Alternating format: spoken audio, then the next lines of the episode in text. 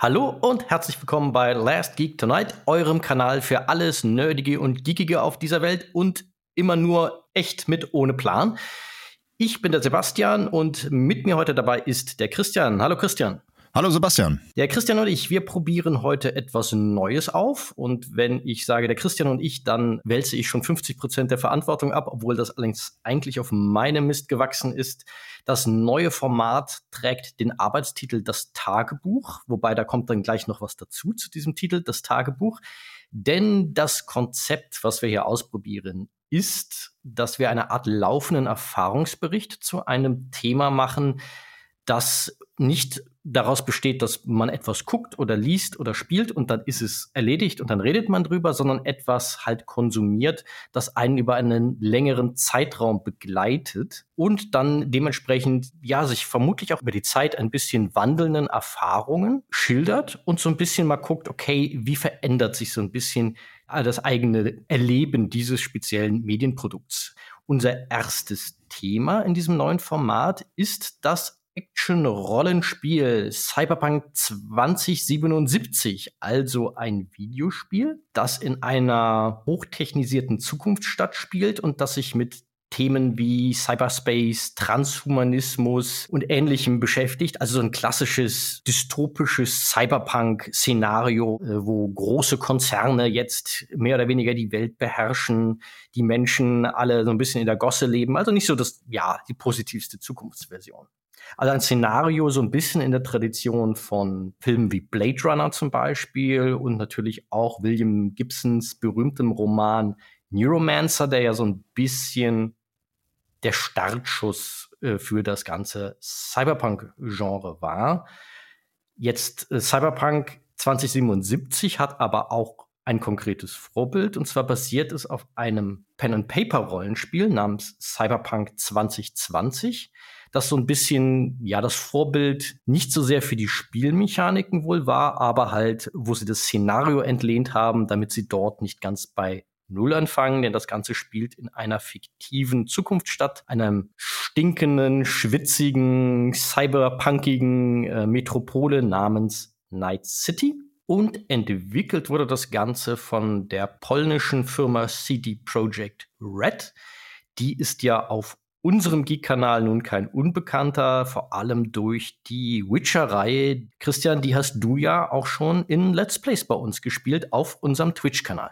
Also nicht die ganze Reihe, ja, sondern Witcher, Witcher 3 natürlich sehr intensiv. Äh, nur das Grundspiel, muss man dazu sagen, die Add-ons noch nicht. Also ich habe mit dem, mit dem zweiten Add-on, was in Toussaint spielt, habe ich angefangen und hatte dann aber irgendwann keine Lust mehr, es weiterzuspielen, weil das war ja mein vierter Durchlauf von, mhm. von Witcher 3. Ich stehe ja immer wieder dazu, Witcher 3 ist mein allerliebstes Lieblingsvideospiel. Ich liebe es abgöttisch. Ich werde es auch mit Sicherheit noch ein fünftes Mal spielen. Ich kenne jeden Winkel, ich habe jede jedes Blatt Papier gelesen, was es in dieser Welt zu finden gibt. Lustigerweise kenne ich noch nicht alle Quest-Ausgänge, da, ja, wie das so üblich ist, äh, wenn man ein Spiel irgendwann nochmal spielt, man macht eigentlich effektiv dasselbe wie beim ersten Mal, weil einem das so geprägt hat. Ich habe ein paar Quests variiert, aber im Großen und Ganzen habe ich bei allen vier Durchgängen doch eigentlich immer effektiv dasselbe getan, weil ich mit dem, wie ich gespielt habe, eigentlich mal einverstanden war, auch wenn die Konsequenzen manchmal Witcher-typisch sehr, sehr hart waren, ja.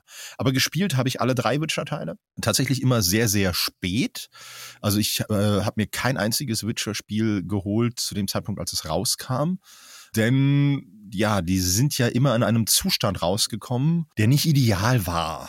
Das war beim ersten Witcher ja noch, also am schwierigsten. Äh, das erste Witcher war ja sehr, sehr buggy und hatte eine legendär schlechte äh, Synchronisation. Die war so schlecht, dass äh, CD Projekt Red tatsächlich für die Enhanced Edition die komplette deutsche Synchro nochmal neu gemacht hat ich wüsste nicht, dass das irgendein anderes Spiel mal gemacht hat, dass man gesagt hat, okay, äh, wir sehen ein, die erste Synchro ist kacke, wir machen das nochmal komplett neu. Wäre mir jetzt auch nicht bekannt, dass das ja, mal jemand ja. machen musste. Aber du sprichst da etwas sehr Wichtiges an, was man über die Historie von CD Projekt Red wissen muss. Die haben sich einen Ruf erarbeitet als Entwickler von sehr, sehr guten äh, Rollenspielen. Aber sie haben sich auch einen Ruf erarbeitet, denn das erste Witcher war da zwar das katastrophalste, mhm. aber es betraf eigentlich alle drei Witcher-Spiele, dass ihre Spiele nicht immer in dem besten technischen Zustand erscheinen. Ja, ja. ich weiß nicht mehr genau, ob es die GameStar war oder die PC Games. Ähm, ich habe es damals mitverfolgt, als so die, die Veröffentlichung von Witcher vom ersten Spiel immer näher rückte. Habe mich sehr darauf gefreut, dachte, ah, das macht einen coolen Eindruck, schön, schön, schön. Ich war damals mit dieser Witcher-Welt überhaupt noch nicht vertraut, aber ich habe ja immer gerne Rollenspiele gespielt und habe mich da sehr darauf gefreut. Und ich weiß noch, als dann der Test rauskam, der war ja nicht wirklich gut aufgrund dieser ganzen technischen Katastrophen. Und das muss man aber dann auch sagen, den Ruf hat sich CD Projekt Red auch erarbeitet. Sie gehen mit diesen Fehlern sehr offen um ähm, und arbeiten daran. Sie sagen dann nicht, ja, unser Spiel ist jetzt heute in einem schlechten Zustand, ist egal, lebt damit. Nein, sie arbeiten daran und verbessern das Ganze. Was im Endeffekt immer dafür sorgt, dass wenn man sich jetzt die, die Witcher 1 Enhanced Edition kauft oder von Witcher 2 Assassins of, äh, of Kings heißt es, glaube ich, ähm, wenn man sich da jetzt aktuell die Version kauft, das sind gut spielbare Titel mit ja noch ganz wenig Bugs drin. So ein paar, so ein bisschen was bleibt ja immer übrig, ähm, nur noch ganz wenig Bugs drin. Und auch Witcher 3, ich ich wüsste nicht, dass ich auf irgendeinen Bug in meinen vier Durchläufen gestoßen bin. Wäre mir neu. Und das, obwohl ja die Stories gerade bei Witcher 3 so ineinander verwoben sind, dass es wirklich, dass es Wahnsinn ist, das auch alles flüssig zu halten, weil ich ja nun mal selber bestimme, wann ich welches Quest angehe und die sich teilweise gegenseitig beeinflussen, was eigentlich danach schreit, dass es zu Bugs kommen muss, weil man dann doch mal vergessen hat, oh, Mist, die Entscheidung davor und hätte das beeinflussen müssen. Aber sie, sie betreuen ihre Spiele immer sehr intensiv und sorgen dafür, dass es dann irgendwann spielbare Fassungen gibt, die sehr gut funktionieren. Ne? Also die, die Witcher 3 äh, Game of the Year Edition, äh, die kann man sich kaufen und weiß einfach, man hat ein funktionierendes, tolles Spiel. Ja, das stimmt. Äh, also du sprichst da eigentlich gleich ein paar wichtige Punkte an, die auch mit Blick auf Cyberpunk 2077 gleich wichtig werden. Zum einen das ist eine noch generell wertvolle Zusatzinformation dazu, was für eine Art von Rollenspiel ist dieses Cyberpunk 2077. Denn Witcher 3, wie du schon sagst, hat eine große offene Spielwelt, in der man sich frei bewegen kann und in sehr unterschiedlichen Reihenfolgen Aufgaben angehen kann. Die eigentliche Hauptstory ist zwar sehr linear, aber alles andere kann man irgendwie machen, wie einem, ja, wie einem der Schnabel gewachsen ist, kann man sich daran schmeißen. Und das ist etwas, was in Cyberpunk 2077 konzeptionell sehr, sehr ähnlich ist. Das orientiert sich da sehr an dem, was sie da mit Witcher 3 etabliert haben. Witcher 3 habe ich übrigens auch erst Jahre später, also vielleicht so zwei oder drei Jahre später in der Game of the Year Edition auf der PlayStation 4 damals gespielt. Und mhm. da würde ich auch sagen, das war ein Spiel, das war dann in einem guten technischen Zustand. Da kann ja. man eigentlich nicht meckern. Ja. Da ist mir auch wenig aufgefallen, was ich jetzt als störend empfunden hätte. Nun spiele ich Cyberpunk 2077 faktisch auch über zwei Jahre nach Erscheinen und äh, ihr ahnt es, glaube ich, nach dieser Einführung alles schon, selbst wenn ihr es nicht mitbekommen habt. Das hat einen Grund, denn das Spiel ist im Dezember 2020 für PC, Xbox One und PlayStation 4 ursprünglich erschienen. Und ja, wenn wir jetzt sagen, dass die Witcher-Spiele nicht in einem idealen technischen Zustand erschienen sind und das Witcher 1 da der schlimmste war. Die Krone geht an einen neuen König, würde ich mal sagen. Und der König heißt Cyberpunk 2077. Oh ja. Denn das, was sich CD Projekt Red dort geleistet hat, ja, das hat eine Weile lang auch so ein bisschen den Lack von dem Ruf runtergekratzt ja. in Sachen Kommunikation, den sie sich da erarbeitet hatten. Cyberpunk ist halt zu einem Zeitpunkt angekündigt worden, mit einer scheinbar spielbaren Mission, als, wie sich jetzt im Nachhinein herausgestellt hat, es wohl von diesem Spiel noch nicht viel gab. Da haben sie so eine Art gekapselte einzelne Story-Mission, die sich jetzt auch in dem Spiel übrigens wiederfindet. Mhm. Haben sie da wohl vorab erstellt, aber sonst war von dem Spiel wenig fertig. Selbst die Spiele-Engine, das technische Grundgerüst, auf dem das Ganze lief, war wohl zu dem Zeitpunkt noch gar nicht wirklich fertig programmiert, sondern das Ganze lief damals noch wohl in der, der Red Engine 3, die für Witcher 3 verwendet wurde und die Red Engine 4, auf der jetzt Cyberpunk läuft, die gab es da wohl gar noch gar nicht wirklich. Also das war so ein bisschen alles Smoke and Mirrors, sah sehr, also so ein bisschen so, so, so ein Illusionsspiel, aber es sah halt sehr beeindruckend aus und sie haben da halt eine, eine große Idee sozusagen von diesem beeindruckenden Open-World-Spielen mit unfassbar cooler Next-Generation-Grafik verkauft. Es klingt ein bisschen danach, als hätte Peter Molyneux seine Finger damit drin gehabt. der ja auch sehr bekannt dafür ist, dass er das, große großspurig Sachen ankündigt äh, für seine Spiele mit wahnsinnig visionär und äh, ja, dann ähm, kommen die Spiele raus und es ist nicht viel davon vorhanden. Peter Molyneux ist berühmt dafür, für die Leute, die ihn nicht kennen, dass er auf Spielemessen bei großen Präsentationen auf die Bühne ging und anfang fing über Spielfeatures zu fabulieren und hinter dem Vorhang stand der Rest des Teams und dem äh, hat einfach nur entsetzt zugehört, was der Peter jetzt wieder verspricht, was in dem Spiel angeblich alles möglich sein wird, wo dann einfach nur gedacht haben, so, aber wie sollen wir das tun? Das ist ja. nicht möglich. ja, irgendwie musste ich da gerade dran denken. Das, ja. Ähm, ja. ja. aber ein bisschen so, äh, das ist tatsächlich nicht der schlechteste Vergleich, ein bisschen so war es wohl, dass es so war, wir zeigen jetzt unsere Vision von dem Ding. Mhm ohne zu wissen, ob das alles umsetzbar ist. Wenn sie das so kommuniziert hätten, wäre das, glaube ich, auch alles halb so wild gewesen, wenn sie gesagt haben, hey, wir zeigen jetzt so eine, eine, Zielvorstellung, wie das Spiel aussehen soll. Mal gucken, was wir davon umsetzen können. Aber so haben sie es nicht verkauft, sondern sie haben gesagt, hey, wir haben die erste spielbare Mission dabei und so weiter ja. und wir arbeiten da dran.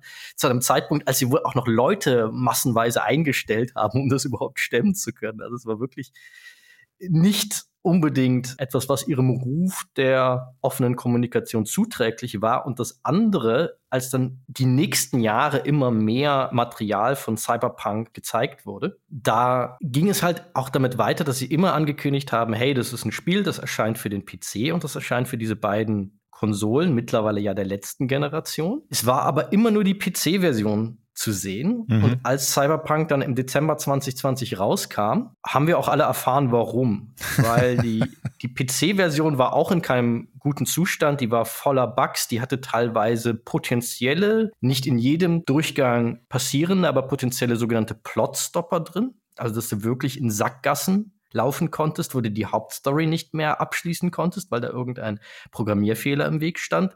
Es war sehr schlecht technisch optimiert, also es brauchte unfassbare Hardware, um auch nur mit irgendwie 30 Frames pro Sekunde oder so in Full HD zu laufen. Es hatte wirklich technische und inhaltliche Mängel noch und nöcher. Aber es war weitgehend mit diesen Einschränkungen spielbar. Die Version für die deutlich in ihrer Hardware ja einfach zwangsläufig limitierten Konsolen, die waren faktisch, also es war eine Frechheit, die waren faktisch unbrauchbar. Mhm. Weil die Xbox One und PS4-Versionen, die sind teilweise in gewissen Situationen, wo du dann mit deinem Auto irgendwie durch Night City fährst oder so, dann hast du noch 10, 11 Frames pro Sekunde gehabt. Autsch. Also es war wirklich, wirklich einfach unspielbar. Die stürzten auch ständig wohl ab, was auch für Konsolenspiele ja eigentlich indiskutabel ist, weil mhm. man ja sagen würde, wenn jeder exakt die gleiche Hardware da stehen hat, dann kann man das ja ganz gut optimieren, dass die Sachen wenigstens sauber laufen. Nö, überhaupt nicht, das totale Gegenteil. Und es ging so weit, dass äh, Sony dann sogar die Notbremse gezogen hat und das Spiel aus dem PlayStation Store verbannt hat. Oh, das, das habe ich zum Beispiel gar nicht mitbekommen. Ich weiß, ich habe damals, ich habe das natürlich sehr, sehr, sehr verfolgt, bis es zur Veröffentlichung kam, weil ich auf das Spiel mega gehypt war. Also ne, als Videospieler konnte man diesem Hype für Cyberpunk 2077 gar nicht entgehen. Mhm. Man hat das mitbekommen. Ich kann mich noch erinnern, also wir hatten ja kurz vor der Veröffentlichung, Ende November, letztes Novemberwochenende, fand äh, ja bei uns bei Twitch die Seacon daheim statt wo wir auch am Sonntagvormittag ein kleines Bandai Namco Panel hatten und ein exklusives Video zu Cyberpunk 2077 äh, zeigen konnten. Und ich weiß noch, als wir das Video zugeschickt gekriegt haben, äh, ich konnte das ja dann quasi vor den anderen sehen. Äh, und äh, ich saß davor und dachte, boah, das wird so großartig, das ist so toll und ich freue mich so sehr drauf. Und dann kam der 10. Dezember äh, 2020, das Spiel kam raus und man hat nur diese Riesenkatastrophen gelesen. Und ja, wie du vorhin schon so schön gesagt hast, es hat einfach wirklich deutlich am Lack von CD Projekt Red gekratzt. Denn im Endeffekt kann man sagen, haben die das erste Mal so einen richtigen Shitstorm abbekommen. Ja, und nicht mal zu Unrecht, muss man ja sagen, äh, weil sie haben ja eigentlich knallhart uns alle angelogen. No, sie haben einfach jeden zu einem kostenlosen Beta-Tester gemacht. Und wenn man böse ist, dann muss man einfach sagen, das haben sie auch schon mit der Witcher-Reihe, denn auch die kamen nie in einer wirklich exzellenten Version raus, hatten wir ja vorhin schon. Aber sie haben bei der Witcher-Reihe noch auf eine ganz andere Art und Weise vorher und auch danach kommuniziert. Und das hat viel ausgemacht. Also die hatten ja immer so ein bisschen den Ruf von so, das, das ist so die, die Kumpelspieleschmiede von nebenan. So, ne, mit denen kann man reden und die, ne, die kommunizieren ganz offen und so weiter und so fort. Und da hat man viel verziehen, viel von den Fehlern gedacht, naja, das, das lösen die schon. Man hatte so ein Grundvertrauen. Und dieses Grundvertrauen in CD Projekt Red war plötzlich extremst erschüttert extremst. Und sie haben das erste Mal einen richtigen Shitstorm kassiert. Und zu Recht. Genau, vor allen Dingen, weil halt dieses Mal der Unterschied war, Witcher 3 war vielleicht auch in keinem idealen Zustand zum Beispiel, als es erschienen ist. Aber, aber es war spielbar. Genau, es war auf allen Plattformen, für die es veröffentlicht wurde, passabel spielbar. Und das war halt Cyberpunk einfach nicht mehr. Die PC-Version war noch okayisch, sage ich mal. Mhm. Aber die beiden Konsolenfassungen waren halt völlig inakzeptabel. Die Performance war ein bisschen besser, wenn man sie auf den Nachfolgekonsolen, also der Xbox Series X oder der PlayStation 5 gespielt hat, weil die halt einfach so viel mehr Rechenkraft haben, dass das ein bisschen besser lief. Und die Versionen sind halt auch mit denen kompatibel, auch wenn sie nicht speziell dafür gemacht sind. Aber es war halt trotzdem, die Abstürze blieben und die Performance war trotzdem nicht gut genug. Auf der PlayStation 5 und auf der Xbox Series X hatte man vor allem bessere Grafik erwartet, weil weil die Version war natürlich für die alten Konsolen irgendwie gemacht, aber sie waren halt so schlecht optimiert, dass es äh, sie dort trotzdem nicht liefen. Es war halt einfach ein Clusterfuck vor dem Herrn. Ja, es war, es war tatsächlich, also ich, ich habe bis, ich habe es bis heute nicht gespielt, weil da muss ich auch tatsächlich sagen, auch aufgrund dieser ganzen Witcher-Historie, ich kaufe mir kein CD Projekt Red Spiel direkt zu Beginn. Ich kaufe mir insgesamt nur noch sehr wenige Spiele in dem Moment, wenn sie rauskommen, aber CD Projekt Red einfach grundsätzlich nicht, weil ich einfach weiß, man sollte denen so ein Jahr geben, damit die Spiele spielbar werden. Und ähm, dementsprechend war auch Cyberpunk 2077 so sehr, wie ich mich drauf gefreut habe, stand fest, das kaufe ich mir frühestens im Dezember ein Jahr später. Ich habe es mir bis heute nicht gekauft, weil ich immer nur höre, na ja, es hat sich zwar was getan, aber es ist immer noch nicht in einem Zustand, der wirklich einwandfrei ist. Und es ist vor allen Dingen immer noch nicht das, was versprochen wurde. Und ja, das ist ja vielleicht eine ganz gute Überleitung dazu, dass du das Spiel vor kurzem angefangen hast zu spielen. Genau, ich habe es mir jetzt in einem der Weihnachtssales gekauft. Da gab es das im Epic Store für den halben Standardpreis. Der halbe Standardpreis sind 30 Euro. Und dann hat der Epic Store noch fleißig Gutscheine verschenkt für diesen Sale, für alle Spiele über 15 Euro, dann nochmal 25 Prozent off. Das heißt, ich habe es irgendwie für sind das dann 22, 23 Euro so ungefähr mitgenommen. Da dachte ich, da kann man es mal ausprobieren, wie es mittlerweile ist. Es gibt nämlich natürlich ganz viele Updates seitdem, um den Zustand zu verbessern. Das hat aber natürlich gedauert, bis es besser wurde. Und was man auch ganz klar sagen muss, die Performance auf PS4 und Xbox One, die hat Grenzen, wie viel besser die werden kann. Mhm. Da muss man einfach akzeptieren. Das haben übrigens auch ganz viele Leute, die sich dort auskennen, vorher schon gesagt. Die wurden nur ignoriert, weil man halt bei CD Projekt genau diesen Ruf hatte. Und das ist alles in dem Hype untergegangen. Leute, das, was die dort zeigen, einfach nur technisch analysiert, was für Prozessoren und Grafikchips haben diese alten Konsolen. Wir sehen nicht, wie das geht. Und mhm. diese Leute haben letztendlich Recht behalten. Was es jetzt aber gibt, ist zum einen Updates, die die Abstürze behoben haben, weitgehend und also meines Wissens eigentlich komplett. Mhm. Und die halt den, die Performance deutlich verbessert haben, so dass das Spiel jetzt auf den Konsolen der neuen Generation, also der Xbox Series X und S und der PlayStation 5 gut läuft. Man sollte aber immer noch nicht auf die Idee kommen, es auf der klassischen Xbox One oder PS4 zu spielen. Es ist mhm. auch die reine PS4-Version ist meines Wissens auch nie in den PlayStation Store zurückgekehrt, aber da nagelt okay. mich jetzt nicht darauf fest. Vielleicht ist sie auch mittlerweile wieder digital erwerbbar. Aber vor allem, es gibt jetzt mittlerweile auch seit nicht allzu langer Zeit, das ist jetzt tatsächlich nur zwei oder drei Monate her, glaube ich, ein sogenanntes Next-Gen-Update, dass die Spiele jetzt richtige native Xbox Series und PlayStation 5 Fassungen haben, diese jetzt so auf ein technisch ähnliches Niveau wie die PC-Version es halt auch hat, heben, also die ganzen technisch abgefahrenen Features dann hinzufügen. Und ich muss auch ganz ehrlich sagen, neben der Neugier, jetzt mal nach zwei Jahren zu gucken, wie ist es denn jetzt, war auch so ein bisschen definitiv, ich bin ja nicht nur ein inhaltlicher Nerd sozusagen, sondern ich bin ja auch schon ein bisschen ein Technikgeek, der einfach an technischen, aufregenden neuen Dingen seinen Spaß hat. Ja. Und da war mein Interesse tatsächlich auch einfach mal, okay, ich habe jetzt tatsächlich noch gar kein Spiel in den letzten Jahren gespielt, wo diese ganzen neuen technischen Features, die jetzt dazugekommen sind, die so die nächsten technischen Revolutionen auslösen sollen, auch mal drin sind. Und da dachte ich mir, Cyberpunk interessiert mich inhaltlich und das ist doch sowas, da, da kann ich das auch mal ausprobieren, denn mhm. ich habe in meinem ich habe jetzt keine der neuen Konsolen, sondern ich habe es mir für einen PC gekauft und aber ich habe in meinem PC, der ist jetzt auch schon wieder vier Jahre, glaube ich, bald alt, aber der hat halt eine Nvidia RTX Grafikkarte schon drin der ersten Generation und das R in RTX steht ja für Raytracing. Das ist eine neue Technik, wo, ja, wie erklärt man das jetzt äh, möglichst einfach?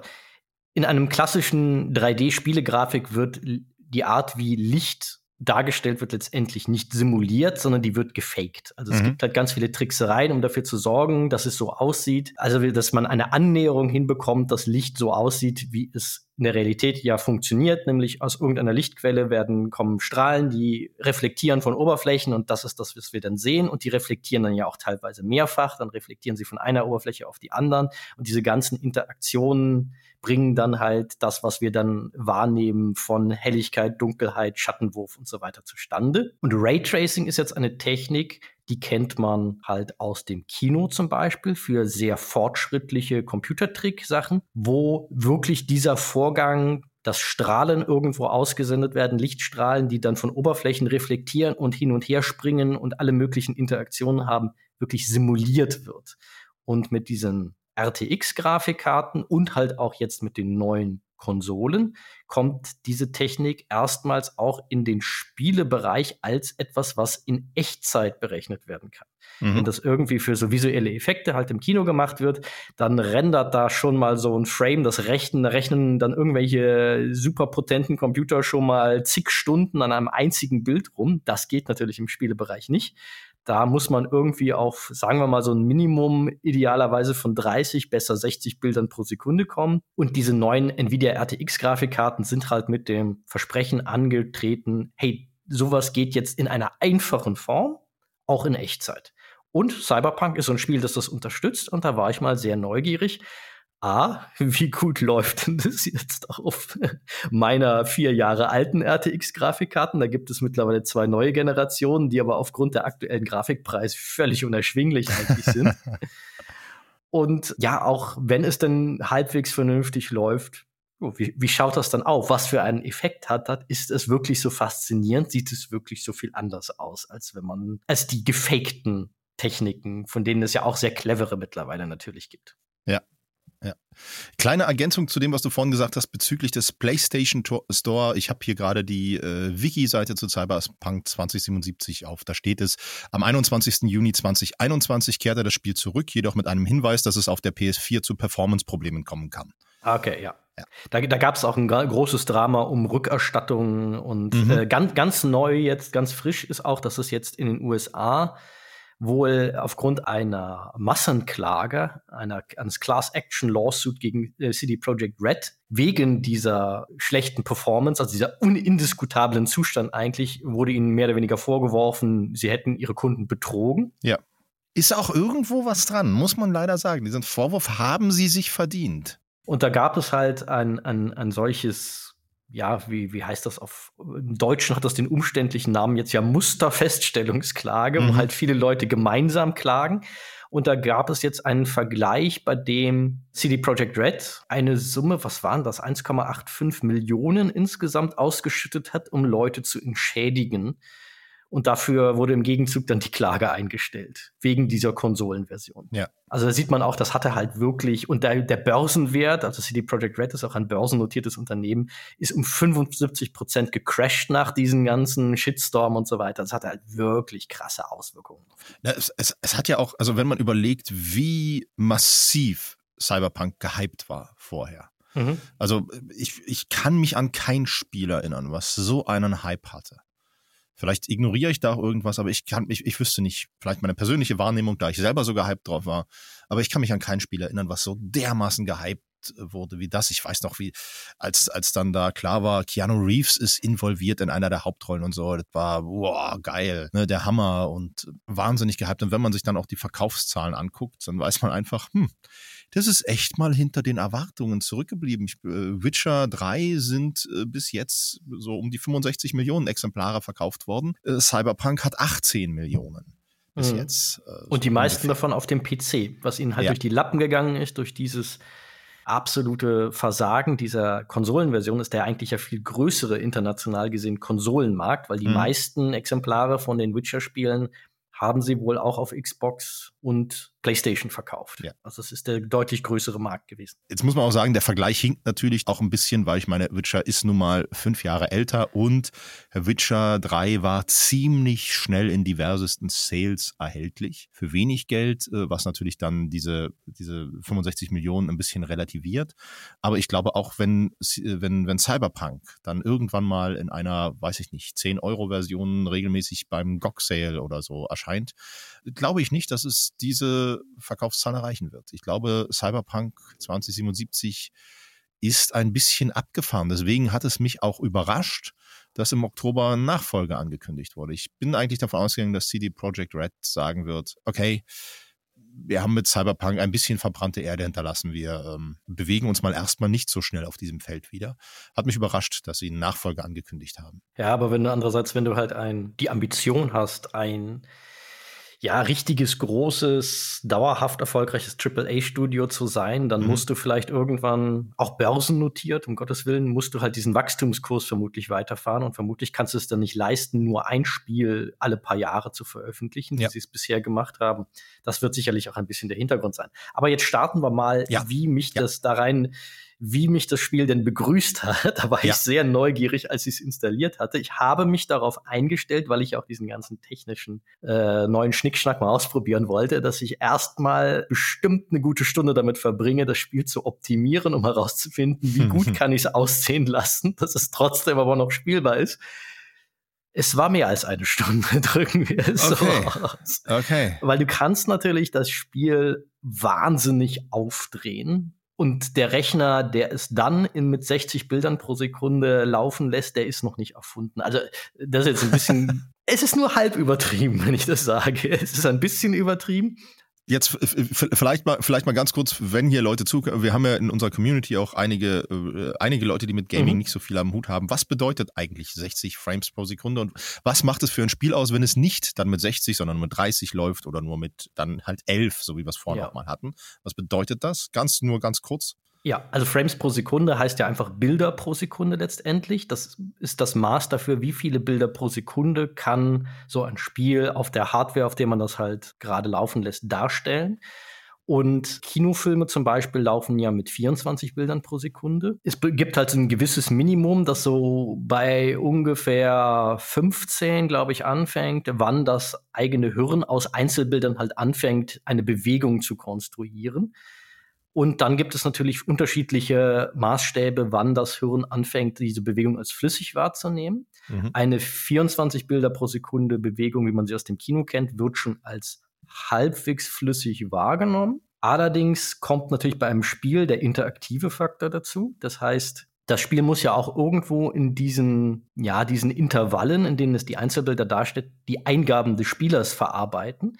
Und je mehr Bilder du hast, desto öfter wird natürlich, kann auch der Spieler sozusagen einen Zustand im Spiel verändern. Das heißt, je höher die Bildrate ist, desto mehr hat man das Gefühl, wirklich ein angenehmes Gefühl, die Kontrolle über das Spiel zu haben. Ja.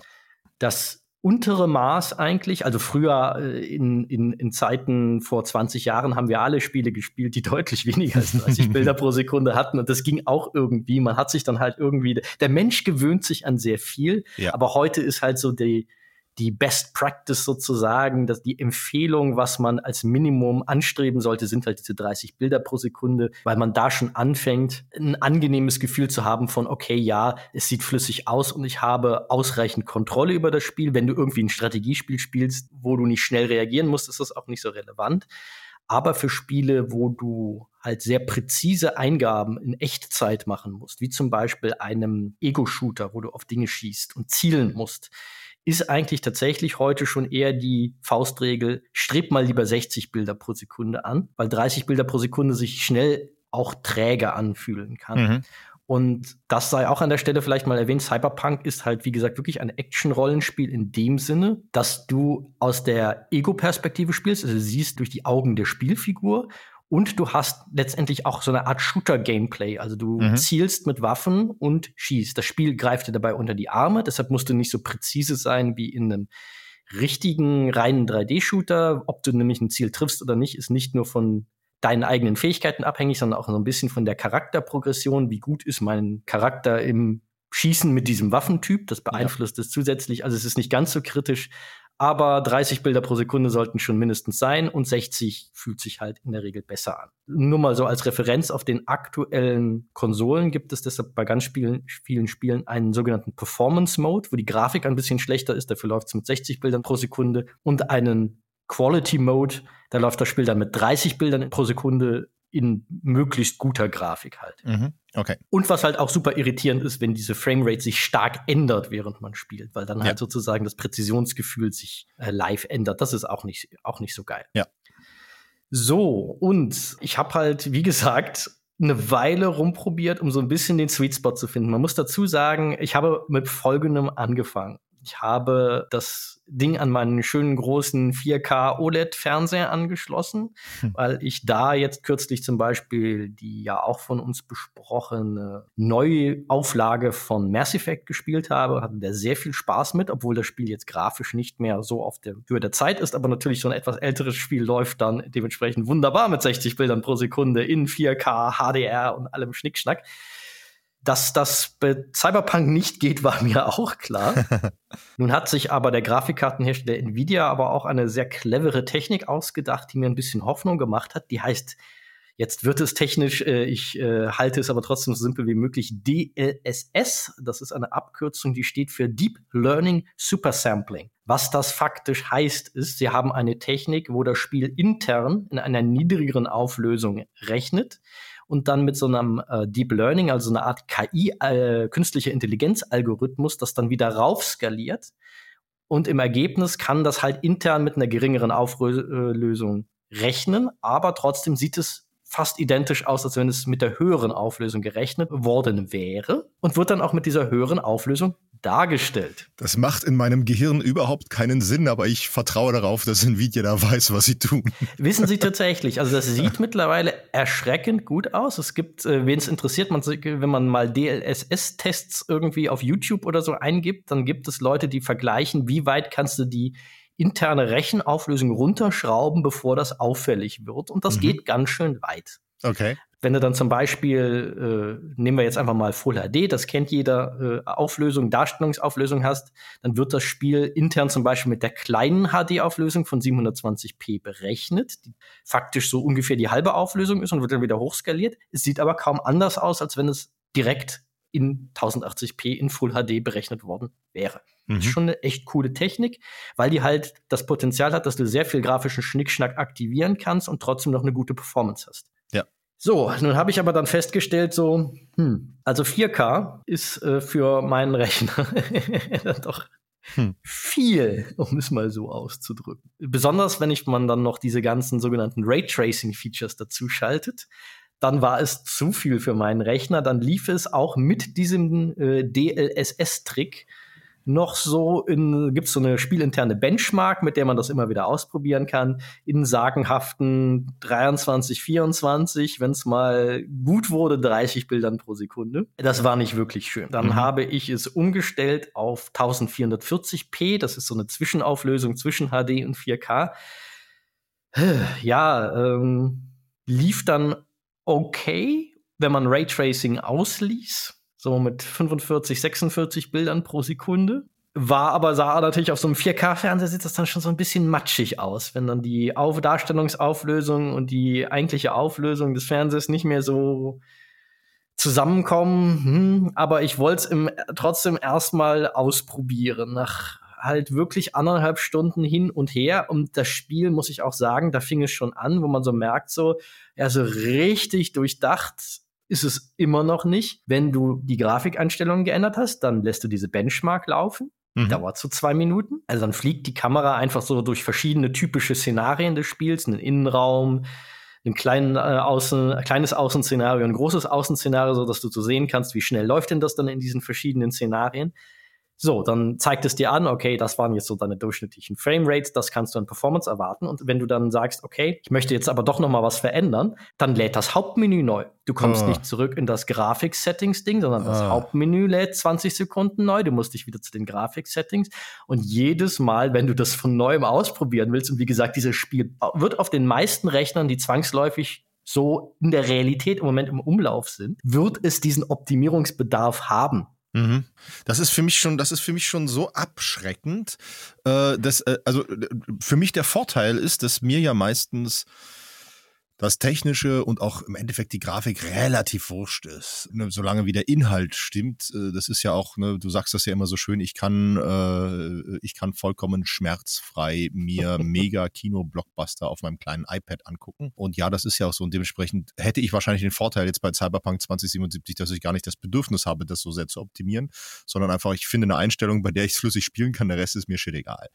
Und allein das, was du jetzt schilderst, würde mich sowas von davon abhalten, überhaupt den Versuch zu unternehmen, das zu optimieren, weil, ach nee, ist mir meine Zeit zu schade. Mhm.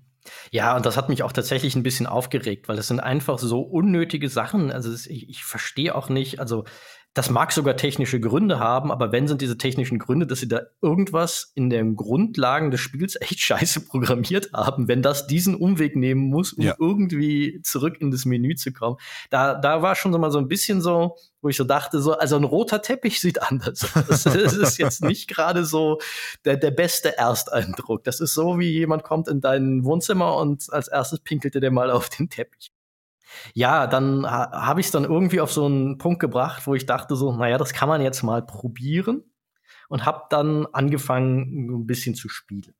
Und das erste, was mir dabei auffiel, war, das fühlt sich jetzt auch mit 40, 45 Bildern pro Sekunde ganz schön träge an. Mhm. Also es war so das Gefühl von, die Steuerung ist echt unpräzise. Man muss dazu sagen, ich habe jetzt vor dem Fernseher gesessen, das heißt, ich habe es mit einem Xbox-Controller gespielt. Ja. Dafür ist das Spiel aber faktisch auch designt, laut den äh, Entwicklern. Also da kann man jetzt nicht so sagen, ja, hättest du es mal mit Maus und Tastatur gespielt am PC. Nee, nee, nee, nee. Das muss dann auch schon funktionieren und das fühlte sich echt träge an. Okay. Und auch echt ein bisschen unpräzise unpräzise Steuerung ist jetzt etwas, womit CD Projekt Red auch schon so ein bisschen Erfahrung hat. Wenn ja, man sich in allerdings. engen Innenräumen in Witcher 3 bewegt, ist das auch nicht unbedingt, hat man auch manchmal das Gefühl, dass man irgendwie mit einem 30-Tonner versucht, in eine Parklücke zu kommen, aber. Das betrifft ja. nicht nur Witcher 3. Jedes Witcher-Spiel hat eine andere Steuerung. Keine dieser Steuerungen ist gut. Mhm. Das ist relativ simpel gesagt. Ich weiß, ich habe mit Witcher 1 angefangen. Es war das erste Spiel, was ich gespielt habe. Ich habe zwei Anläufe gebraucht, um dieses Spiel zu spielen, weil die Steuerung so schwierig war, dass mir das zum Anfang keinen Spaß gemacht hat. Und ich habe mich dann, ich glaube, ich habe dann ein halbes Jahr gebraucht, bis ich einen neuen Anlauf gestartet habe und mich dann wirklich bewusst in diese Steuerung reingefuchst habe. Dann hatte ich das geschafft, hatte dann auch wirklich sehr viel Spaß mit dem Spiel, habe das sehr, sehr gerne durchgespielt und habe dann direkt danach gesagt, ach komm, dann spielst du direkt mal Witcher 2 weiter, jetzt bist du ja einmal drin. Hab Witcher 2 installiert und es hat eine komplett andere Steuerung, die auf eine komplett andere Art und Weise völlig verkorkst ist. Und dann musste ich mich da wieder reinkämpfen. Da habe ich mich dann direkt reingekämpft, weil ich wusste, im Endeffekt, das Spiel ist diesen Aufwand wert. Es lohnt sich, diesen Kampf mitzumachen. Und bei Witcher 3 war es ähnlich. Ähm, aber Witcher 3 hat dann tatsächlich, also gerade im Verhältnis zum ersten und zweiten Teil, eine sehr zugängliche Steuerung, aber immer noch keine gute. Und ich meine, ne, also Plötze ist legendär. Plötzes Steuerung, ähm, ja, da muss man, glaube ich, nicht viel zu sagen. Da reicht nur der Stichwort Plötze und man hört Gelächter oder äh, Empörung. ja, das wird jetzt auch bedingt besser, drücken wir es mal so aus. Denn es gibt in, äh, in, Cyberpunk, also du kannst in Cyberpunk natürlich ganz rollenspieltypisch, anders als in Witcher, wo es ja einfach dadurch, dass es auf einer Buchvorlage basiert, einen vorgegebenen Charakter gibt, kannst mhm. du dir in Cyberpunk also ganz typisch, wie das in vielen Rollenspielen ist, das ist das Erste, was du tust, einen Charakter erschaffen und du kannst wirklich da merkt man halt die technischen Spiele, Spielereien, die dahinter stecken. Du kannst alles ändern. Du kannst im Grunde definieren, wo, wie viel Millimeter über deinem Kinn Warze 327 in deinem Gesicht sein soll. Also du kannst Bärte, Hairstyles, also, also Frisuren alles, äh, Gesichtsform und so weiter. Und nach, ich weiß, da gibt es viele Leute, die können damit die nächsten anderthalb Stunden verbringen. Ja. Ich habe irgendwie so gedacht, so, naja, der, ich baue mir jetzt schnell einen zusammen, der nicht aussieht, als hätte er kürzlich ein Rendezvous mit einem LKW auf der Straße gehabt. Und das reicht mir, weil gerade bei einem Spiel, wo du, dass du ja eh aus der Ego-Perspektive spielst und mal hin und wieder in einem Spiegel dein eigenes Äußeres siehst, ist mir das jetzt nicht so wichtig. Ich glaube, wir sind für so, solche Spielereien, ganz banal gesagt, aber aus dem Alter sind wir raus. Ich weiß nicht, ob, wie, es bei dir früher war. Ich habe früher äh, so noch gerade zu, zu Abi-Zeiten, zu Schulzeiten und auch gerade so noch zu Studienzeiten, so bis, bis 2005 ungefähr, äh, habe ich sehr viel Zeit mit der Charaktererstellung verbracht und habe da auch in den optischen Spielereien und geguckt, okay, wie dick kann denn die Augenbraue werden und so weiter, habe da alles mögliche hin und her geschraubt und äh, ja, je älter ich wurde und je mehr ich tatsächlich auch für mein Geld arbeiten musste und dementsprechend weniger Zeit für meine Hobbys hatte, umso shit egaler wurde mir die Optik der Spielfigur. Das war mir tatsächlich noch nie so richtig wichtig. Zum Beispiel beim Mass Effect habe ich immer einfach die, das vorgegebene Aussehen für Commander Shepard genommen das hat mir gereicht. Aha. Das liegt aber auch daran, dass da natürlich oft die Sache war, die vorgegebenen Aussehen waren halt oft ganz clever designt, dass die funktioniert haben, dass die optisch ganz gut aussehen. Und wenn du dann angefangen hast, da drum rumzuschrauben, die meisten dieser Charaktereditoren neigen halt gerade in den 3D-Spielen auch ein bisschen dazu, dass du dann halt so ein bisschen Frankensteins Monster da baust und die so nur noch dezent menschlich aussehen, die Kreationen, die dabei rauskommen. das passiert halt schnell mal. Hier ist es tatsächlich, ich glaube, dieser Editor ist tatsächlich ganz gut. Die Gesichter, die da rauskommen, sahen eigentlich alle ganz okay aus. Es war mir aber noch nie so wichtig und hier war es mir jetzt so, okay, äh, ich bin ehrlich zu mir selber, mache mir eine Figur, die hat keine, keine Haare mehr. dann habe ich ihren Bart verpasst, ein paar Narben und so weiter und äh, Augenabstand, bla bla bla, dass ich irgendwie so dachte, ja, sieht okay aus, zack, weiter. Ich will jetzt, will jetzt endlich mal das Spiel. Und dann musst du noch eine von drei Herkünften, also so Background-Stories auswählen. Das hat einfach den Zweck, Erstens, es gibt wohl drei leicht unterschiedliche Tutorial-Missionen, weil mhm. du kannst irgendwie ein Mitglied einer Straßengang sein von deinem Background oder bist ein Mitglied der sogenannten Nomads, die irgendwo außerhalb der Stadt leben und durch die Ödlande streifen und so weiter. Und ich dachte, naja, das klingt eigentlich für mich am spannendsten. Dann sieht man mal nicht sofort die Stadt, sondern sieht auch mal eine andere Umgebung. Also habe ich diese Nomad, also Nomaden-Background mir gewählt und dann fängt man halt irgendwo draußen an mit so einem Szenario von, man soll irgendwas in die Stadt schmuggeln, aber das eigene Auto ist kaputt gegangen und man ist jetzt in so einer Kleinstadt gestrandet und so weiter und so fort. Worauf ich aber hinaus wollte vorhin mit, es wird jetzt nicht viel besser als Plötze. Man hat jetzt halt Plötze Plätze 2.0. Man hat jetzt Fahrzeuge in dem Spiel, um sich von A nach B zu bewegen. Und sagen wir, also erstens mit dieser etwas trägen Steuerung war dann das erste Fahren auch eher so ein Gefühl von, hui, weil es gibt so ein Szenario, ich glaube, dass äh, wir wollen hier in diesem Format jetzt nichts inhaltlich groß spoilern, aber das ist ja auch kein großer Spoiler, wenn das innerhalb der ersten 30 Sekunden des Spiels passiert, dann kommt halt so der Sheriff des kleinen Ortes dann so mehr oder weniger und macht einen ein bisschen von der Seite an, hey, du hast dich mir nicht vorgestellt, wer in unsere Stadt kommt, muss ich dem Sheriff vorstellen und so weiter. Ja, und das ist das Rambo-Prinzip, ja. Ja, genau. Und will, dass man äh, eigentlich das Weite sucht. Und dann soll man halt aus der Garage fahren mit dem Auto und der Sheriff steht noch daneben und ich hätte ihn halt fast über den Haufen gefahren und einen nutzlosen Kampf vom Zaun gebrochen, weil die, wie gesagt, diese Steuerung ist ein bisschen träge, die Fahrphysik der Fahrzeuge hat auch nur. es wäre großartig gewesen, hättest du ihn über den Haufen gefahren. ah, ja. Sehr schön. Zack, direkt Ärger am Hals, Spiel vorbei, erschossen, tot. Ja, also die Fahrphysik hat auch nur anekdotische Ähnlichkeiten zu dem, wie sie ein echtes Auto fährt. Also es ist puh. Und auch da war jetzt die, äh, der Ersteindruck so ein bisschen mittelprächtig, wenn ich ehrlich bin. Und ich dachte dann so, ja, das sieht jetzt alles ganz gut aus auch, aber dann in diesem 1440p Kompromissauflösung auf dem großen 4K-Screen auch so ein bisschen matschig. Vielleicht auch ein bisschen, weil ich mich halt sehr daran gewöhnt habe, wie 4K halt aussieht. Mhm. Äh. Ja, war jetzt nicht so der aller, allerbeste Ersteindruck, wenn ich ehrlich bin. Dann habe ich halt diese, diese Tutorial, diese Lernmission, wo man so ein bisschen die Spielmechaniken beigebracht kriegt bisschen weitergespielt. Da hat's mich dann so von der Präsentation schon so ein bisschen gekriegt. Das ist du siehst alles aus der Ego-Perspektive, du sprichst Figuren aus der Ego-Perspektive an. Eine Unterhaltung ist halt wirklich, die gucken dir sozusagen gefühlt in die Augen. Ist alles ganz nett. Du triffst dann so einen Kompagnon relativ schnell, der dich äh, sozusagen dein Partner in Crime werden soll bei diesem Schmuggeln. Du musst durch eine, so eine Zollstation durch, wo dann der Zollbeamte erstmal bestochen werden muss, weil der dir unmissverständlich zu verstehen gibt, dass er dich hier gleich festsetzt, wenn du nicht spurst. Das ist so als Worldbuilding cool. Das hat mhm. mich auf jeden Fall schon ganz gut angemacht und wie du dann auf diese Stadt zufährst und es wird dann dunkel, das ist natürlich an diesem Punkt alles gescriptet, damit diese Stadt mit ihren ganzen Neonlichtern und so weiter schön irgendwie zur Geltung kommt. Ja. Das ist schon alles ganz cool gemacht und vermittelt schon so richtig schöne, abgefuckte Atmosphäre gleich. Da hat's mich dann wieder so ein bisschen gehabt. Aber dann komme ich halt in der Stadt an und dann steigt man an irgendeinem Punkt in einem Aufzug, der einem zu seinem Apartment in der Stadt bringen soll. Mhm. Und da hat das Spiel wieder beschlossen, es zeigt mir jetzt wohl mal wieder den Mittelfinger statt den roten Teppich. Dann bin ich in diesen Aufzug reingestiegen, dann ist das so ein kleines Bedienfeld, relativ eindeutig, wo ich dachte so, ja, da musst du jetzt draufdrücken. Da stand dann so irgendwie Tiefgarage, da war ich. Wo muss ich denn jetzt draufdrücken, um das Stockwerk mit meinem Apartment zu fahren? Dann habe ich gesucht, dann habe ich gesucht, drei Minuten gesucht, vier Minuten gesucht, bin auch mal aus dem Aufzug rausgegangen, habe mich da umgeguckt, keinen anderen Weg raus aus der Tiefgarage gefunden, bin wieder in den Aufzug reingegangen, habe gesucht und gedacht, irgendwas mache ich doch falsch, irgendwas mache ich doch falsch. Irgendwann kam mir der Gedanke, hm, das Spiel steht ja in dem Ruf, immer noch nicht in einem idealtechnischen Zustand zu sein. Sehr freundlich formuliert habe ich den Spielstand gespeichert, habe ihn wieder geladen und siehe da, ja, es war einfach ein Bug, es war ein Programmierfehler.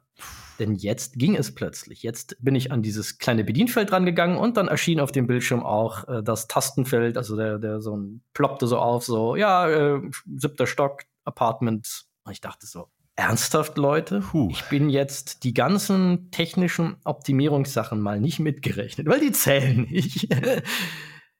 vielleicht 25 Minuten in dem Spiel und ich habe meinen ersten behebbaren, ja, aber faktisch den ersten Plotstopper, mhm.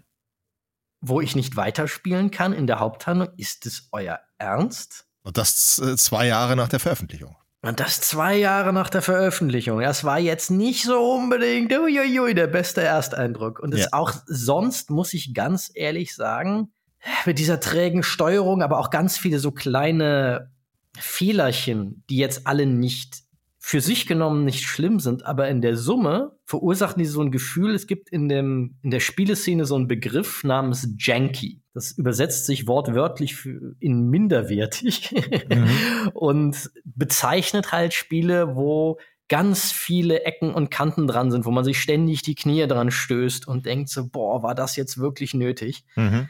Und in der ersten Stunde war Cyberpunk definitiv ein Spiel, das den Begriff Janky sich redlich verdient hat. Mhm. Weil du hast ständig irgendwie kleine Sachen, dass irgendwie Licht flackerte, Texturen ploppten rein und wieder raus und irgendwie Animationsphasen, also wenn eine Figur von einer Animationsphase, ich gehe zu einem Auto und setze mich dann das Auto wenn da der Animation von der einen in die andere wechselt, dass dann manchmal da so ein bisschen so komische Zuckungen plötzlich sind, dass das alles irgendwie nicht so richtig flüssig aussieht. Also da ist schon eine Menge Zeug drin, das eben diesen Begriff des Janky sehr, sehr verdient. Das, was du gerade schilderst, hast du aber bei Witcher 3 zum Beispiel bis heute. Manchmal so wirklich mitten in den Animationen ganz lustige Zuckungen bei den Figuren und so. Das ist, das ist tatsächlich sehr, sehr. Also ich finde das dann immer unterhaltsam und lach mich dann schief. Reißt einem ein bisschen äh, aus dieser Immersion raus, aus diesem Gefühl, ein Teil der Welt zu sein. Und dann siehst du plötzlich, wie jemanden irgendwie, wie sich die ganze Zeit irgendwie die Schulter umdreht und so der Arm irgendwie so fliegt. Ist, ich finde das tatsächlich immer eher witzig. Ähm, aber ich kann mir vorstellen, dass es, also wenn es dann gerade in die Richtung geht, dass es an die Spielbarkeitsgrenze geht, dann ist es schwierig. Das ist bei Witcher 3 zum Glück nicht mehr der Fall. Ne? Es ist dann einfach sowas, wo du sagst, ach Gott, wie dämlich. Und es reißt dann aus der Welt raus. Aber das Spiel ist trotzdem noch spielbar. Ja, vor allen Dingen muss man, glaube ich, aber auch dazu bedenken, Witcher 3 ist, obwohl es immer wieder mit Updates bedacht wird. Es hat ja sogar ganz frisch sogar so ein Next Generation Update jetzt bekommen. Den ich demnächst testen werde, weil mit diesem Update kam auch ein neues Quest, was ich noch nicht kenne. Ein neues Quest oder neuer Quest? Ist der Quest oder das Quest? Je nachdem, ob du es als die Mission, die Aufgabe, das Abenteuer. Es hat, eine neue, es hat eine neue Mission, sehr gut. Ja, genau. ich würde sagen, da kannst du jeden bestimmten Artikel im Deutschen verwenden, den du lustig bist und ja. niemand kann wirklich etwas dagegen sagen. Ich mache ja, einfach hinter das Quest ein Sternchen. Ja, genau. Aber da haben sie halt auch diese ganzen technischen, also ganz viele dieser technischen Neuerungen ja eingeführt. Zum Beispiel hat das jetzt auch Raytracing-Effekte. Das will ich auch mal ausprobieren mhm. demnächst. Mhm. Da bin ich nämlich gespannt, wie das aussieht. Auch dieses Update soll dem äh, CD Projekt Red Tradition treu bleiben. Es ist vielversprechend, aber komplett kaputt jetzt aktuell, also zumindest auf technischer Ebene. Das Spiel darunter funktioniert natürlich mittlerweile gut, aber auf technischer Ebene, also wohl die grauenvolle Performance und ein paar sehr unstimmige Sachen dort auf technischer Seite.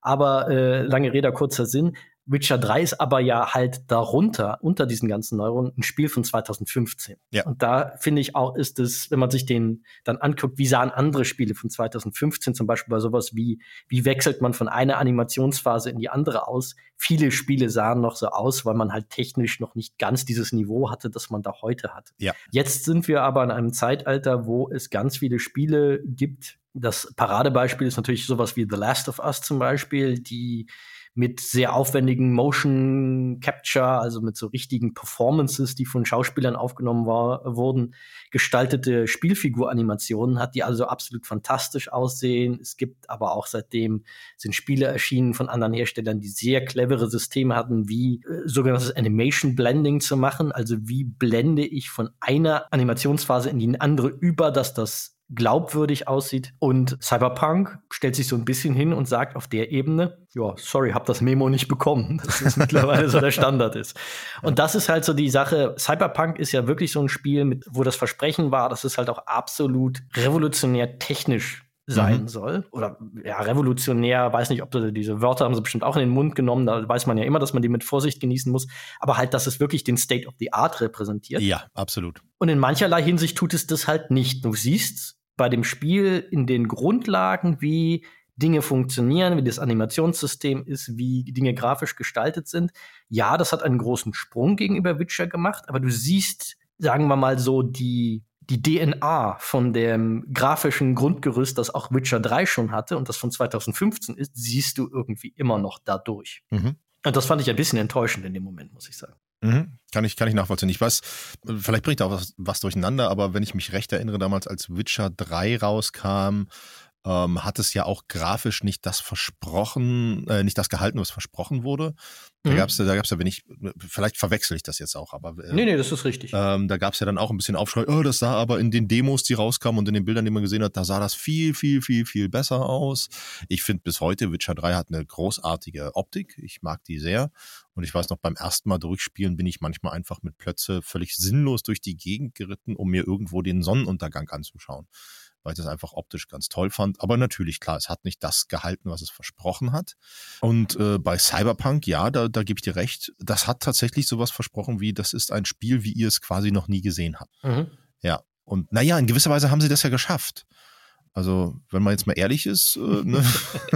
ja, so. gut, das hat man leider schon mal gesehen, aber wobei es ist tatsächlich, also bestimmt äh, hat sich das einen Platz in der, zumindest was so richtige große AAA-Spiele angeht, hat sich das schon Platz äh, in der Top 5 der schlechtesten Releases ever, so vom technischen Zustand verdient. Keine hm. Frage. Gibt's, gibt's, äh, gibt's irgendein Spiel, was dir einfällt, was ein ähnlicher Clusterfuck zu Release war? Ich bin jetzt nicht ganz informiert, weil ich die nie zu Release gespielt habe und es jetzt natürlich vorher nicht noch mal recherchiert habe, wie schlimm manche Bethesda-Spiele bei Release waren. Da gab es auch einige wirklich schlimme, schlimme Kandidaten.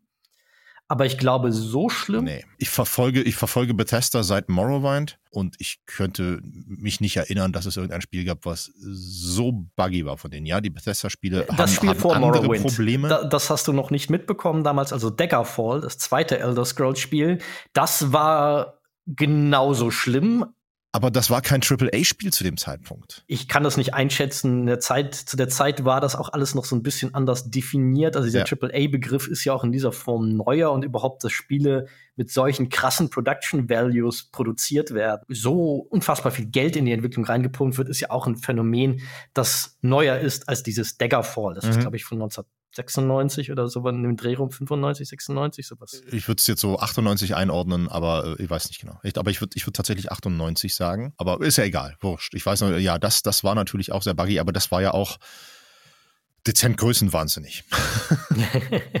Nein, aber ich glaube auch, dass im, äh, in der sehr speziellen Kategorie der katastrophalsten Spiele-Launches von Spiele schwer, äh, schwer gewichten hat, glaube ich, Cyberpunk den Gürtel als der ja. unangefochtene Champion. Ja. ja, ja, würde ich tatsächlich auch sagen. Jetzt sind wir bei diesem Problem gewesen, du bist im Aufzug nicht weitergekommen, nachdem du das Problem gelöst hast. Ähm, hat sich denn dann irgendwie deine Verärgerung darüber wieder gelöst, weil es dann einen Weg genommen hat, wo du dachtest, ach, das ist aber cool und das ist geil? Oder, oder ist jetzt so dein, der erste Eindruck eigentlich so von, von deinen ersten paar Spielstunden eher so, naja, also Mäh. Also der erste, erste Eindruck ist tatsächlich so ein bisschen, naja, meh, aber, nenne ich es jetzt mal. Aha. Denn was man auch noch erwähnen muss, auch in diesen ersten Tutorial, anderthalb Tutorial-Missionen, da ist übrigens die, die, die zweite Tutorial-Mission, ist genau diese Mission, die man aus der E3-Präsentation kennt. Das ist die, die es ins Spiel geschafft hat. Okay. Und man wird hier das fand ich sehr anstrengend, tatsächlich mit Spielsystemen zu geschissen. Also du lernst alle drei Sekunden irgendetwas Neues. Wie kämpfe ich? Wie unterhalte ich mich? Wie funktioniert das Charaktersystem? Wie kann ich sogenannte Quick Hacks, also wo du dich mit deinen, ja, deinen Cyber-Implantaten in mhm. irgendwelche Computersysteme einhackst, wie funktioniert das? Da gibt es so Minispiele. Dann gibt es aber, wie gesagt, diese sogenannten Quick Hacks, wo es kein Minispiel gibt, sondern wo du RAM, das funktioniert so ähnlich wie das Mana beim Zaubern in anderen Rollenspielen einsetzt, um gewisse Aktionen auszulösen.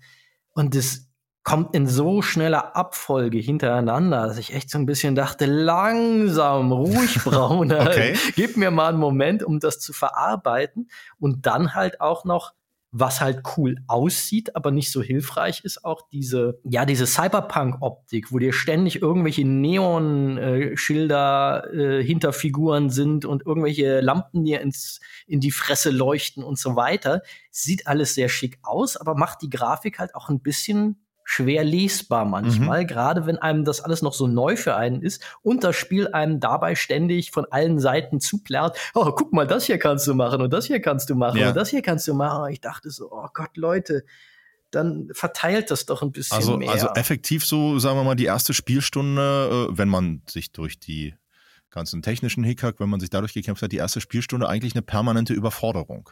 Ja. Ja, eine, Reiz, eine Reizüberflutung, äh, sowohl im, im, im, Verständnis für das Spielsystem als auch äh, in der Optik. Ja. ja. Also ich habe an einem frühen Sonntagabend angefangen, das zu spielen. Und ich war eigentlich ganz, äh, fühlte mich noch sehr, sehr frisch.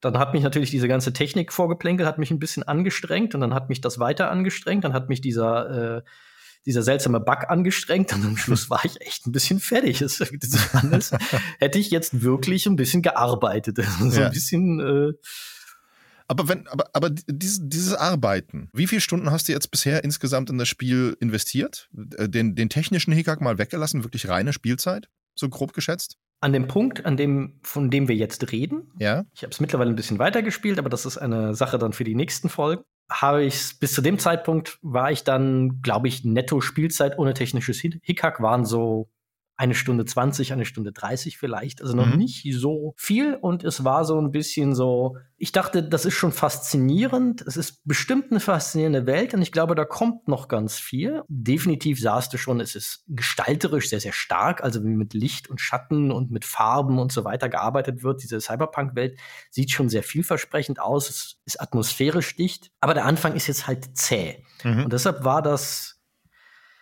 Gefühl, mit dem ich dann die erste Spielsession dann an dem Punkt auch beendet habe, war so, ja, es überzeugt mich jetzt nicht so richtig, es nervt und strengt mich ein bisschen an. Aber nicht so schlimm, dass es mir die Lust am Weiterspielen jetzt schon völlig verdirbt, sondern es ist auch faszinierend genug, dass ich es jetzt weiterspielen möchte. Ja.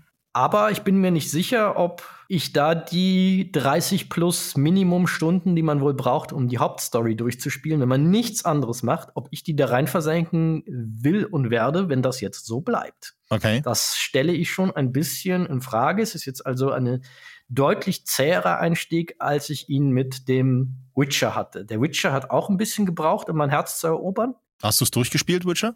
Witcher 3 habe ich mit allen Add-ons durchgespielt, ja. Gute Entscheidung. Also das, da hatte ich dann hinterher sehr, sehr viel Spaß. Aber diese komplexen Spiele, die sind manchmal am Anfang, da muss man sich ein bisschen reinfuchsen, da muss man, mit denen muss man ein bisschen Geduld haben, das ist auch normal. Aber hier habe ich so das Gefühl so, also das muss jetzt auch definitiv zulegen, mhm.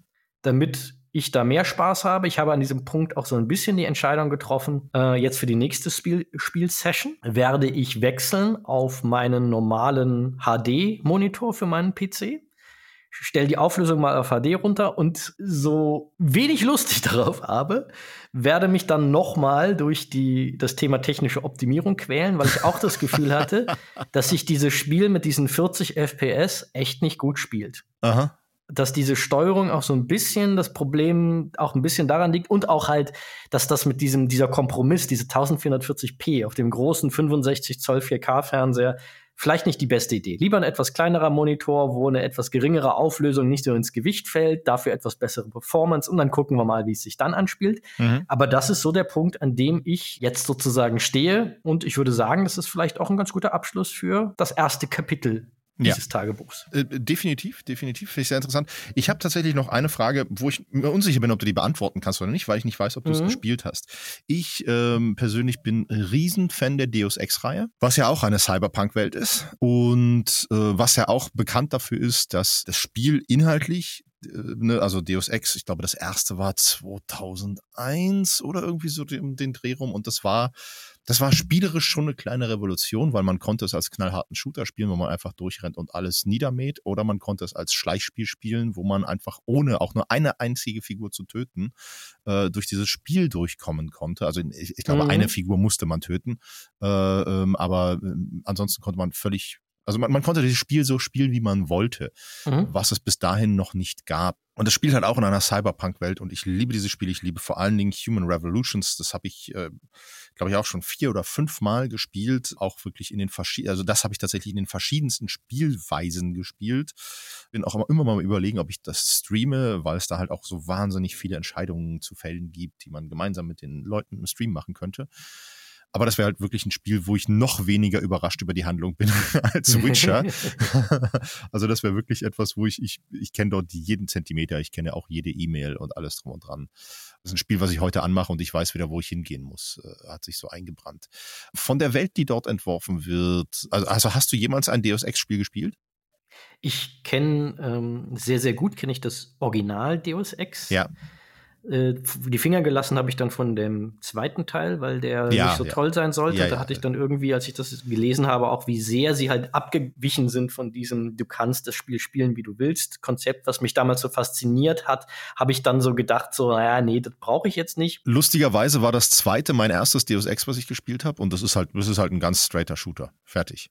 Mhm. Also ne, da musst du einfach durch die Gegend gehen und ballern, ist ja auch eine andere Hauptfigur und so. Das war das erste, was ich gespielt habe. Danach habe ich dann das allererste Deus Ex gespielt und äh, Human Revolutions dann, äh, ich glaube, ein oder zwei Jahre nachdem es rauskam, äh, mir gegönnt und war mega fasziniert.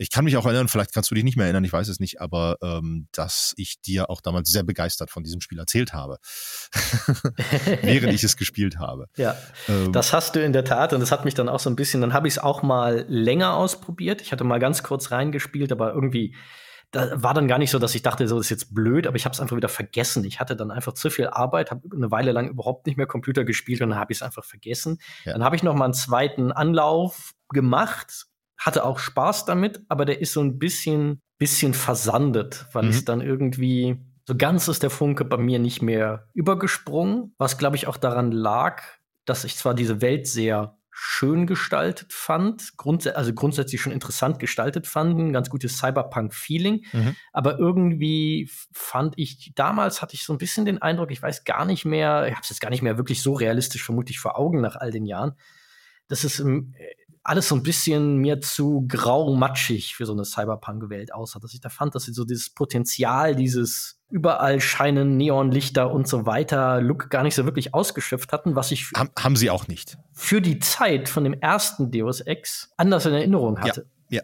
haben sie auch nicht, also gerade bei Human Revolutions, das war ja auch äh, die, die Rezeption des Ganzen war ja auch, hey, das ist inhaltlich top, aber es ist äh, technisch äh, einige Jahre zurück und das war auch so. Also es war grafisch, also schon das erste Deus Ex war grafisch nicht auf dem Stand der Technik damals und Human Revolutions auch definitiv nicht. Und ja, die Welt hätte definitiv bunter, greller, lebendiger gestaltet sein können. Es ist ja auch nur eine pseudo-offene Welt.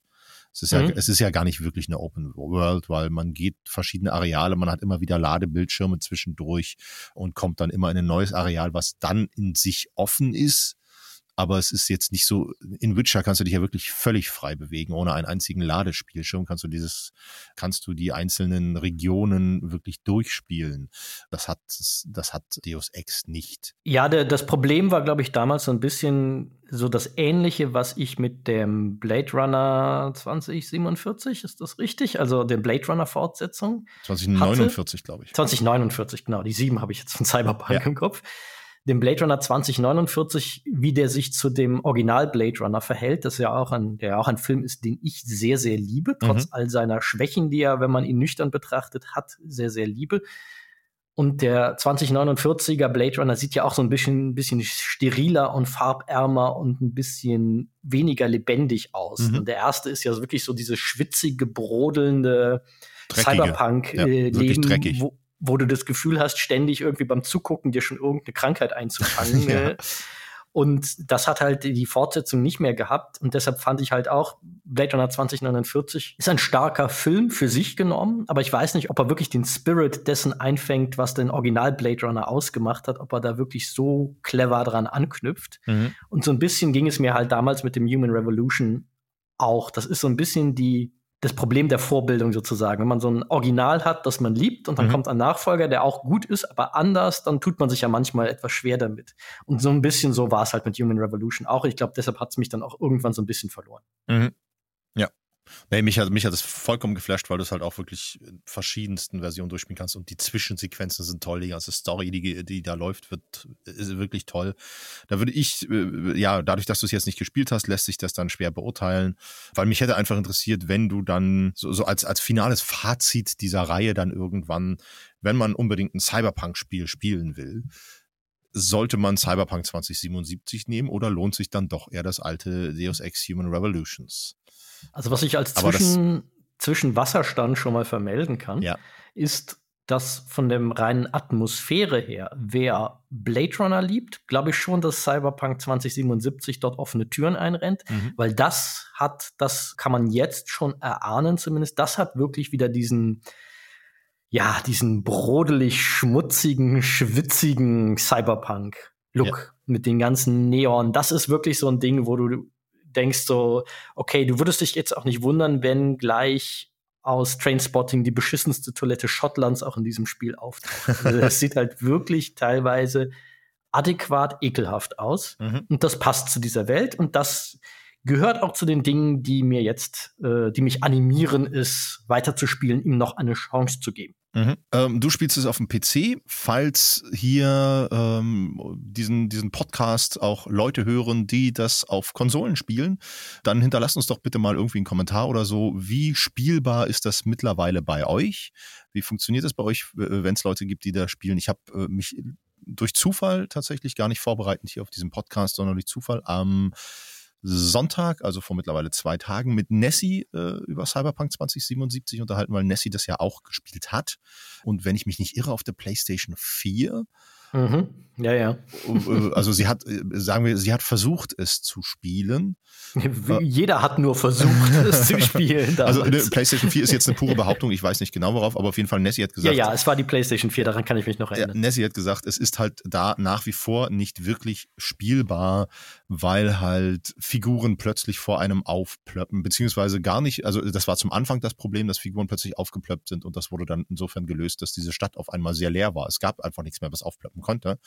Äh, und so. Und also Nessie hat so ziemlich die Lust dran verloren, das zu spielen, weil wohl auch jedes, jede, ähm, ähm jeder Patch das eigentlich das Problem verschlimmert hat das nicht verbessert hat. Und da würde mich tatsächlich mal von den Konsolenspielern unserer Zuhörer äh, interessieren, wie ist eure Erfahrung damit? Spielt ihr es noch äh, oder habt ihr es durchgespielt und hat CD Projekt Red für euch die anfänglichen Probleme gelöst oder ist es etwas, wo ihr euch einfach durchgekämpft habt oder ist es etwas, was ihr frustriert in die Ecke gelegt habt? Hinterlasst uns da mal irgendwie Kommentare oder schreibt es am Discord, wie auch immer. Vor allen Dingen würde mich da auch interessieren, wenn ihr es wirklich auf der Xbox One oder der PS4 gespielt habt. Also auf den neuen Konsolen ist mein Eindruck von allem, was ich jetzt gehört und gelesen habe, dass es dort gut läuft wirklich mittlerweile, aber die sind natürlich ja auch immerhin so auf dem Niveau, sage ich mal, eines gehobenen Mittelklasse-PCs. Also die sind vermutlich ungefähr auf einem ähnlichen Niveau wie mein PC, auf dem ich es jetzt gespielt habe. Mhm. Aber bei den alten, also mein Eindruck ist nämlich, deshalb würde es mich mal brennend interessieren, wenn es da noch Erfahrungsberichte gibt. Mein Eindruck ist, über diese Option, es auf Xbox One oder PS4 zu spielen, redet schon einfach keiner mehr, weil es so absurd ist als Aha. Vorstellung, dass das noch funktionieren könnte. Alle reden nur noch davon, läuft es jetzt auf Xbox Series X und S und auf der PlayStation 5 gut über die alten Konsolen verliert keiner mehr ein Wort. Und das, obwohl ja viele Leute noch auf den alten Konsolen sein werden, weil die neuen, besonders die PS5, ist ja immer noch schwer zu bekommen, weil die Lieferprobleme ja nach wie vor anhalten und du nicht einfach in den Laden gehen und eine kaufen kannst. Bei der ja. Xbox geht das, glaube ich, mittlerweile, weil eine PS5 zu kriegen, ist ja immer noch ein melde dich an für eine Lotterie und vielleicht hast du die Ehre, dann 550 Euro ausgeben zu dürfen für ein neues Gerät. Ein bisschen absurd. 550 Euro, da bist du dann aber schon günstig. Ich glaube, kostet es nicht aktuell irgendwie 900 oder so? Ja, also da muss ich sagen, also bitte, bitte, bitte, wenn ihr eine neue Konsole sucht, äh, nutzt diesen Service, den es von Sony gibt, wenn ihr diese unbedingt haben wollt nutzt diesen Service von Sony, da könnt ihr euch anmelden und dann vermitteln die euch zu Händlern, sobald die Lagerbestand haben, dann habt ihr sozusagen irgendwie für 48 Stunden einen Platz in so einer Warteschlange reserviert. Also da habt ihr sozusagen eine Konsole reserviert und könnt sie dann zum ganz normalen äh, UVP im mhm. Handel kaufen. Geht nicht auf diese Drecksack-Angebote ein, wo die Leute euch riesige Aufpreise auf den normalen äh, Handelspreis der Konsole abknüpfen wollen. Das ist einfach Beschiss. Unterstützt nicht die Scalper, wie sie so schön heißen, die ja. euch über den Löffel barbieren wollen. Ja. Das nur mein Wort zum Sonntag noch zum Schluss. ja, und äh, tatsächlich finde ich auch äh, äh, gutes Schlusswort. Gutes Schlusswort. Dann ja. kommen wir doch gleich zur Verabschiedung. Genau, wir haben es ganz großartig geschafft, äh, die erste Folge auf 45 Minuten zu begrenzen, wie wir das vorhatten. Na, ich habe ja von vornherein gesagt, die späteren werden definitiv kürzer, das kann ich auch versprechen. Nur hier haben wir ja erstmal ganz viel Grundlagen ja. auch diskutieren müssen. Ja. Und das ist ja vielleicht auch ganz gut, dass wir das aus dem Weg geschafft haben, denn äh, wie alle unsere Prototypen wird auch dieser nicht hinter unserer Paywall für unsere Steady- und Patreon-Unterstützer verschwinden, sondern wenn es ein neues Format gibt, dann sind wir natürlich ganz gemeine Schweine und wollen euch neugierig machen. Dementsprechend gibt es diese Folge frei verfügbar für alle. Dementsprechend sage ich auch nicht nur Danke an alle, die uns bereits jetzt auf Steady und Patreon ein bisschen Geld ins Sparschwein werfen. Wie immer eine dicke, fette Liebeskartoffel dafür sondern mache auch alle anderen, die das jetzt frei hören, darauf aufmerksam. Wenn ihr weitere Folgen dieses Formats oder andere spannende Unterstützerformate von uns hören wollt, dann könnt ihr auf Steady und Patreon nach Last Geek Tonight suchen und uns dort ein paar Euro bereitstellen, damit wir diese, also noch mehr lustigen Nerdkram wie das hier machen können. Das wäre spitze, denn damit unterstützt ihr uns am meisten. Genauso unterstützen könnt ihr uns aber natürlich auch, indem ihr uns eine gute Bewertung auf, auf uh, Spotify oder iTunes, Schrägstrich Apple Podcasts, wie es ja mittlerweile heißt, aber darunter kennt es immer noch keiner, gebt. Da ist eine gute Bewertung, wenn es euch gefallen hat, ganz, ganz toll. Ansonsten könnt ihr uns Feedback auf unserem Discord-Kanal zu dieser Folge oder auch, äh, wenn ihr Redebedarf über das Thema habt, äh, findet ihr uns auch dort. Bitte macht generell weitere Leute auf unseren tollen Nerd-Kanal aufmerksam, indem ihr uns auf Facebook, Twitter, Instagram und YouTube folgt und dort natürlich auch alles teilt, liked und so weiter, was wir dort so machen und was euch auch gefällt. Wenn es euch nicht gefällt, nehmen wir es auch an. Demnächst werden wir auch auf TikTok zu finden sein und natürlich könnt ihr auch einfach vor die Tür gehen und andere Leute, die nerdig aussehen, schütteln und sagen, warum seid ihr noch nicht bei Last Geek Tonight? Warum kennt ihr das doch nicht? Marsch ab Guck- und Hörbefehl. Also die direkte Mund-zu-Mund-Propaganda, ja. Geht in den nächsten Supermarkt und schreit es heraus. Ja, aber haltet 1,50 Meter Abstand, damit die Leute sich nicht belästigt fühlen. aber ich sage tatsächlich immer, schreit es von den Dächern und in diesem Sinne möge die Macht mit euch sein. Live long and prosper and thanks for the fish. Vielen Dank fürs Zuhören. Bis zum nächsten Mal. Ciao, ciao. Ciao.